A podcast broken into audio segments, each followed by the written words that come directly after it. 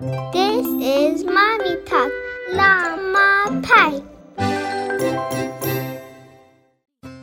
双减政策实施后，幼儿园教育小学化得到有效遏制，学前班的热度被大大降低了，孩子们得以继续享受最后的幼儿园时光。所谓的幼小衔接，需要做哪些衔接工作？孩子的哪些能力是需要在幼儿园就能够做到的？为什么对于幼儿园孩子来说，迟到并不是一件好事？为什么背书包对孩子秩序感的养成是很好的方式？欢迎收听时尚育儿广播脱口秀《辣妈派》，本期话题：双减之后如何做好幼小衔接？欢迎继续锁定我们的直播间。今天呢，灵儿为大家请到的是绿城玉华蒙泰幼儿园的园长助理刘老师，还有大二班的侯老师，欢迎你们。大家好，大家好。我想问一下两位老师啊，在双减之后，幼小衔接真正的落地在幼儿园里面，嗯，发生了哪些变化？就是我们做家长的看政策，哦，就是觉得，嗯，好像作业越来越少了，孩子们的压力应该是越来越小了。但是我们希望那些能力在幼儿园的时候啊，一点没有少培养，这样从幼儿园毕业之后到小学一年级的时候，才能顺利的养成一些学习的习惯呀，好的能力呀。所以今天呢，想把两位老师请到我们直播间，跟我们说一说幼儿园向小学衔接的时候，主要要做哪一些衔接的工作。嗯，好的。那今天很高兴在这里跟大家分享一下咱们关于幼小衔接的话题。其实幼小衔接的话题是一个怎么说呢，老生常谈的问题。但是现在呢，因为它穿上了一件新的外衣，因为我们今年才颁布了一个关于幼小衔接的一个实施方案。那么其实今年呢，我们对于幼小衔接的这个解读呢，就它会有一层新的意义。因为我们现在提倡我们在教育呢，是教育孩子整个生命的全周期，而不仅仅是为某一个阶段而做准备。所以说，这也就提醒我们呢，其实幼儿园的教育它其实是为幼儿的后继发展，包括他的终身学习奠定最基本的素质基础。嗯，所以说我们可以这样理解为，幼儿园的教育它其实只是幼儿园教育本身，它是发展幼儿阶段，包括孩子三到六岁这个整个呃生命这个阶段的一个良好的一个素质的奠基。至于他到了小学是怎样的，那么我们只要做好当前，那么。在小学，我们最好是静待花开，而不仅仅是我们在大班的时候，就是做很多一些实质性的指导工作。对，为了让他更好的适应小学，其实这不是教育的根本目的。刚才刘老师提到了一个专业的政策，哈，这个呢就是教育部下发的关于大力推进幼儿园与小学科学衔接的指导意见。不但有幼儿园向小学衔接的指导要点，而且还提出了小学入学适应。教育指导要点，真正的幼小衔接，它指的是什么呢？它用了一个特别时髦的词啊，我们可以说叫双向奔赴，全面准备。把握重点，呃，这个把握重点当中有从小班开始健康的体魄呀、积极的态度啊、良好的习惯呀，包括大班围绕社会交往啊、自我调控啊、规则意识啊、专注坚持呀，包括一些尊重规律啊、融入一日的生活和游戏啊，这一些好像都跟我们具体的学写字、学拼音、学字母没有什么太大的关系，但是就是因为不具体，反而我们做家长不知道该怎么办了。对，其实刚才灵儿姐姐说的很好啊，就是现在我们对于幼小衔接是有一个新的解读，那么它更提倡于培养孩子各方面的一个综合素质。那这个综合素质呢，是为了让他更好的能够在小学里面适应小学的生活。那这种综合素质呢，其实概括来说，它也分为一些孩子所必须在幼儿园里具备的，比如说他健康的身体。还有他的一些专注力、良好的习惯，包括对生活积极的态度，这些呢都是孩子们从小班，也就是进了幼儿园以后就开始培养的一些基本的素质。那么到了大班呢，我们会针对大班的孩子，他有一些，比如说规则意识的培养，嗯，然后专注力的培养、自理能力的培养，包括自己对于时间的调控。自己对于事情的安排，还有自己的物品收拾整理这些方面呢，我们也会进行一些活动。那接下来呢，我们就来请教一下刘老师，在具体的这一个指导意见当中，比如健康的体魄呀、良好的习惯呀、那些规律如何尊重呀，我们做家长的要如何去学习，跟着这个指导意见来走。我们首先来健康的体魄好了。嗯，好的。那现在呢，其实我们。呃，要求孩子有健康的体魄，但是我们家长是否能做到呢？那这个就是需要我们家园共育一起来帮助孩子培养他这。健康的体魄和他喜爱运动的这个能力，就拿咱们幼儿园来说吧，咱们幼儿园每天是从七点四十就会要求小朋友到幼儿园里来，来干什么？那么早来干什么呢？就是来参加我们的晨间锻炼。那晨间锻炼你会看到整个操场上除了大班的孩子，那么也会有小班的孩子、中班的孩子，他们会练习各种不同的一些运动项目。七点四十来，大概要练多久？我们是八点十分吃早餐，所以说七点四十到八点十分之间会有半个。小时的晨间锻炼时间，嗯，对于孩子来说是足够了的。那这三十分钟，老师是有指导吗？还是其实就在操场上随便玩耍？是这样的，老师会有一些器械的投放，孩子也会自主选择自己喜欢的一些器械。那么我们的晨间运动呢，主要是倾向于运动，而不是自主游戏。那么运动它肯定会有一些。技能性的锻炼，还有孩子肺活量的一些的这种呃达标的程度，所以对于孩子的运动运动量是有一定要求的。哦哦，原来自由游戏、自主游戏和运动还是不一样。对对，果然我们是门外汉，家长果然完全不懂哈。这个是从早间七点四十就到幼儿园，其实不仅仅是蒙太园，我相信在听我们节目很多其他的园，他们也有说，那我的孩子要不要早早的送去？送去干嘛呢？就是在操场上疯跑玩儿。哎呀，到吃早饭，甚至吃早饭都不一定在园里。我认识有些家长是这样的，总觉得自己家里的早饭更丰富，要在家里，然后总是迟到的那个孩子。是的，是的。其实，在幼儿园里，我们会经常看到一些小朋友，就是他来的很迟。那他来的迟，导致了他的心情不是特别好，因为他来的时候，小朋友们都已经在按部就班的开展各种活动了，而他那个时候的进入幼儿园的这种状态，让大家觉得他是一个后来的，对，是的，所以其实对于孩子来说，迟到并不是一件好事。可能家长的心态是觉得孩子多睡一会儿，嗯，或者孩子在家里吃早餐是不是可以更丰盛一些，或者做一些孩子喜欢吃的。其实它所带来的一些消极影响，远远大过于。你给孩子在家里多睡一会，或者多吃一点儿。哎，这个是专家提醒了啊，各位家长一定要重视起来，不要觉得反正我先幼儿园，幼儿园老师多半是很温和的，不批评迟到这件事儿的哈。这个是在健康的体魄上面提到的早锻炼，还有呢，嗯，另外呢，我们在幼小衔接指导实施纲要当中也提出了，就是说我们要培养孩子积极的态度。嗯，那什么是积极的态度呢？我在这里讲一个小故事吧。呃，就拿我们幼儿园中班的一个小例子来说，就是中班的小朋友们，他们有一个种植角，他们今年春天种下了西红柿的苗，那么西红柿到了夏天的时候，它就已经长成熟了，然后一个两个结的红扑扑的，非常可爱。那孩子们亲手种出的西红柿，他们都做了哪些事情呢？嗯，他们把西红柿采摘下来，然后在班级当中。亲自把它洗出来，然后切开，然后撒上白糖，做了凉拌西红柿，送到了每一个班，给老师、小朋友们一起品尝他们的劳动果实。嗯，他们还做了哪些事呢？他们一大早在我们幼儿园旁边的一品生鲜超市门口摆摊。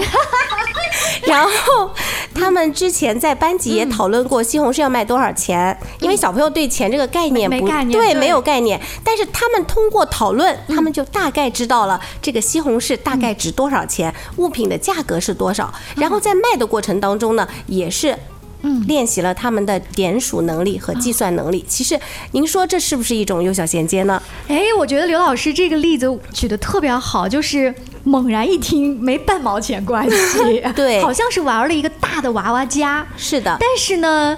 呃，在生活当中的点点滴滴，其实有心的家长可以从他这个例子当中拓展开来的话，我们家长可以在家里玩很多呀，种当然也不一定是种东西了，就是培养各个能力的细节，就在你刚才举的那个游戏当中。是的，其实刚刚呃，我们种西红柿还有后续呢。哦，我们孩子卖出的钱，老师就说了，那你们这个钱要怎么办？嗯，孩子们说，那我们分一分吧。孩子们第一个想法就是分一分吧，因为是我们自己卖出来的钱种的西红柿，没毛病。对，但是呢，钱的数量又只有那么多，如果大家都分的话，每个人分不了多少钱。嗯，那么孩子们就说，那我们做一些有意义的事情吧，我们可以把这些钱呢买。一些东西送给一些需要的人，嗯，那孩子们就会讨论，我们卖出来的这一点钱能买什么东西，又能送给什么人呢？老师就会带他们进行这个社会调研，就比如说在夏天的街头看一看有哪些需要帮助的人，那这个又是孩子社会性发展的一个所必须的。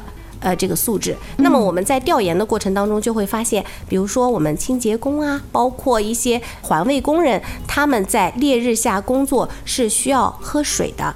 那孩子的这些钱，嗯，可以去买一些水送给这些需要喝水的人。是。那么这就是一种社会性的活动，也是发展孩子社会性的一种很好的。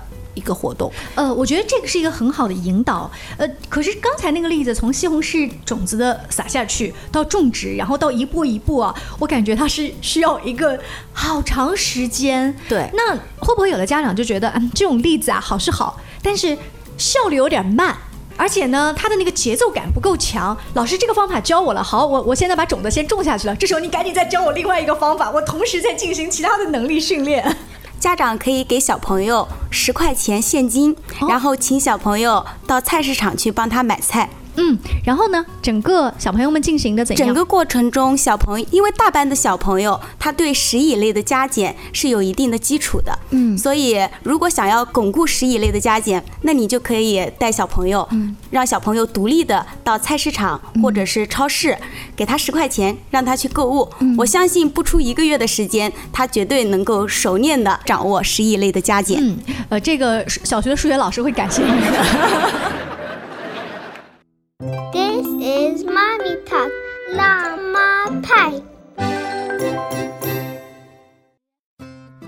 双减政策实施后，幼儿园教育小学化得到有效遏制，学前班的热度被大大降低了，孩子们得以继续享受最后的幼儿园时光。所谓的幼小衔接需要做哪些衔接工作？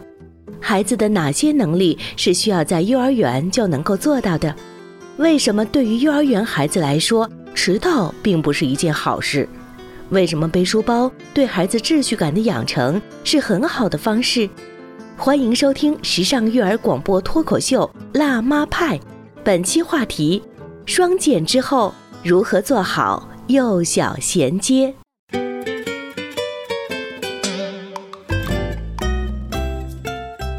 老师呢提到了像健康的体魄、积极的态度这方面，其实幼儿园它是，嗯，它不像是一个定义冒号，我告诉你你要背下来什么样的东西，它通过其实是平时生活的引导、游戏的这个设置，在传达给孩子。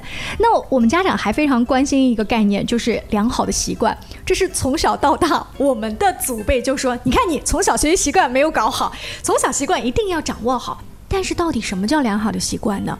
我们在幼小衔接的时候要怎么样来教孩子？嗯，其实良好的习惯它涵盖多方面，一种呢是他的学习习惯，还有一种他的生活习惯。那么学习习惯和生活习惯，其实在幼小衔接方面是要同步都要抓的。嗯，那我们举一个例子吧，就比如说在孩子整理自己物品的时候，这个呢是培养他良好的一个生活习惯的一个最基础的环节。嗯，那么其实我家女儿今年也是二年级，从她上一年级的时候，我就能够看到他们班的。班主任在我们的家长群里不停的 Q 某些小朋友的家长说，他今天的水杯又忘带了，他今天的语文作业落在班里了，他今天的书桌没有整理呀。嗯，就是种种类似的这种习惯的这个培养，其实是源于他在呃幼儿园时期，就是家长没有能够督促孩子养成这种生活习惯。就比如说咱们幼儿园每天会背一个小书包，嗯，有些家长他就会觉得比较麻烦。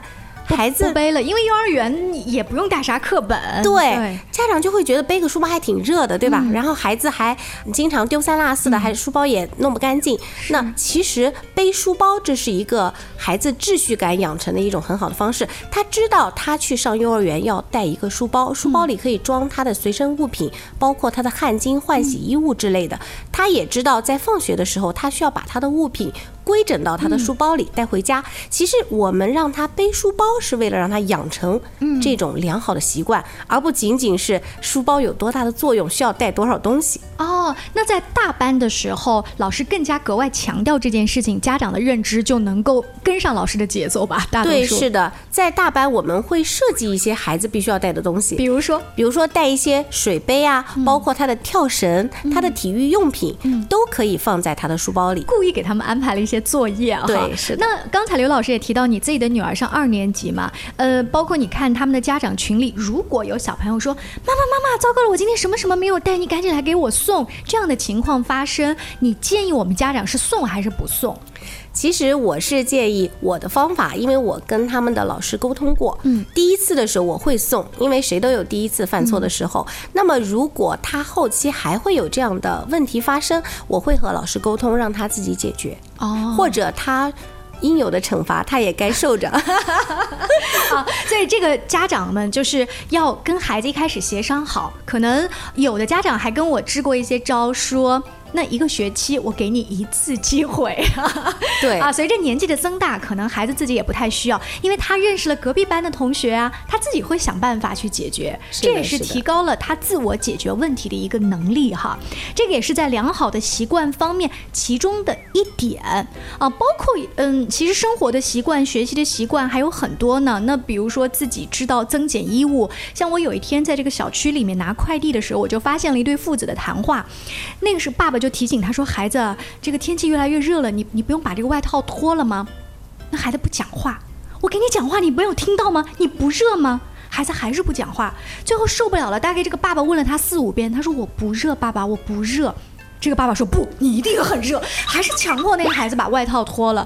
就是这个也算是习惯吧。孩子自己冷热，他他该不该知道？他他能不能做到照顾好自己？对，这也是一个我们在幼儿园里经常会说到的这个话题，经常会有一些家长。大班了，家长都会说：“老师，你要提醒他今天要多喝水。他最近有点咳嗽，嗓子有点红，要提醒他多喝水。”那其实我们应该能够预料到，孩子以后到了小学一年级，是不会有老师在他的身边提醒他多喝水的。那什么时候需要喝水？什么情况下我该喝水了？这个应该是孩子自发能够知道的。那我们在幼儿园的时候就要帮助孩子如何去知道自己什么时候该喝水。就咱们就拿喝水为例吧，嗯，在其实，在咱们幼儿园有一个很有意思的一个小角落，就是啊，在卫生间里，我们都会有开辟出来一个小板块，叫做尿液自检区，这是孩子们自己设计的，就是呢，我们小朋友可以通过自己小便的颜色来判断。自己是不是需要喝水了？这个好科学啊！这是从医生那儿学来的。其实孩子们也是非常感兴趣的。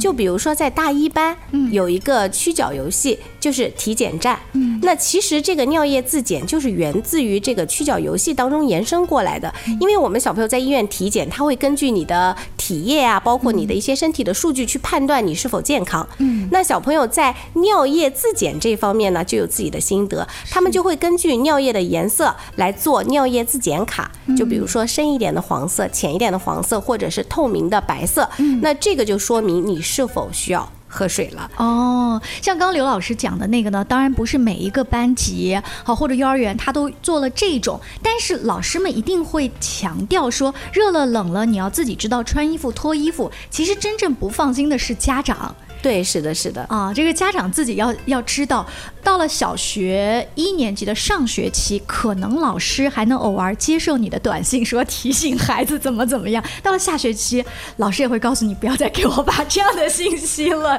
要相信我们的孩子哈。刚才我们提到那些生活呀方面的习惯，呃，多少都是跟嗯学习好像还不是特别沾边。那刘老师，当我们的孩子上了小学之后，他接受的第一件事情是作业，因为在幼儿园是没有作业的。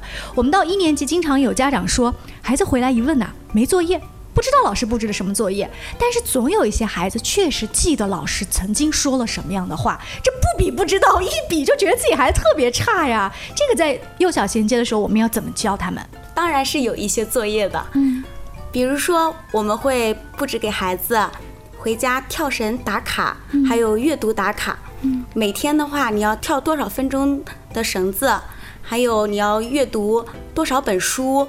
但是这个通知其实家长已经是知道的，还是不知道？其实这个就是练孩子回去的带话能力，是不是？这个通知的话，家长有些是不知道的，有些是知道的。比方说像跳绳打卡，还有阅读打卡，这个通知我们是发在群里面的，家长是知道的。嗯，但是他不知道我们布置给孩子要跳多少分钟的绳子，留了一小部分。对，还要阅读几本绘本。哦。这些他们是不知道的，这些我们都会在班级里面去告诉孩子，嗯，然后我们会把这些布置给孩子，让他回去转达给他的父母。嗯，这也是刘老师刚才说，呃，幼小衔接当中的哪一部分的培养呢？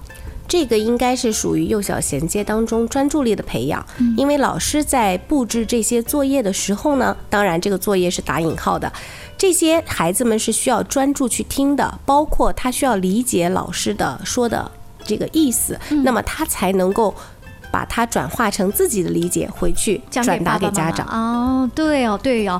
呃，在幼儿园里面，我们经常说我们舍不得毕业，是因为我们舍不得这里的老师，我们舍不得这里的好朋友。有一些小朋友，他是就是离开自己本来的那个片区，到另外一个地方上小学。其实他最难接受的是自己的好朋友不在。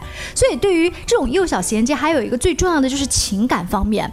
上了一年级，我如何快速的交到朋友？我在每一天来到这个新的环境，这我觉得是不是也是情感方面的衔接呀，刘老师？对，是的。嗯，其实孩子在从小班进了幼儿园以后，一直到中班和大班，他们在和同伴交往的过程当中，其实也有很多机会是和不同的伙伴、不同的班级进行交往的。嗯，其实我们在设计有一些活动的时候，是打乱了所有孩子的一个原本班级的一个本班开展活动的这个规律，就是。相当于全员对全员大融合。就比如说我们在开展自主体育游戏的时候，包括在我们每个学期末的新年的年俗活动的时候，我们都是全员一起出动，一起玩儿。那我们还有一个比较经典的这个活动呢，就是迎新活动，就是每年我们新生小班入园，都是由大班的哥哥姐姐出来迎接他们的，让他们有一种。就小社会人的这种责任感，相信孩子们通过这样的一个仪式上的交接，他们以后进入小学，同样也会由高年级的哥哥姐姐下来迎接他们。对。于他们来说，这种体验感是很相似的，也是一种幼小方面的衔接，这是一个社会感。我到现在都记得我自己的小学入少先队员是由高年级哥哥姐姐，然后比我高一个头，在我面前，然后给我戴上红领巾的那个感觉，我现在想想都热血沸腾。是的，是一种精神的传承。对，我就想有一天我也像你这么高，我给我的弟弟妹妹们再去系红领巾。是的，今天非常感谢刘老师还有侯老师做客我们的直播间，跟我们聊一聊幼小衔接。其实不只是要把你的孩子送去学这个写字班、拼音班、英语班、跳绳班这些具体的班。而是在刚才他们说的那一些看起来的口头传达、游戏、啊播种或买东西这样子的活动当中锻炼很多的能力。但是最主要的一条就是，其实要从现在开始跟孩子们来说，马上你要上小学了，要让孩子们爱上上小学这件事情。谢谢刘老师，谢谢侯老师，下期见，拜拜，再见，再见。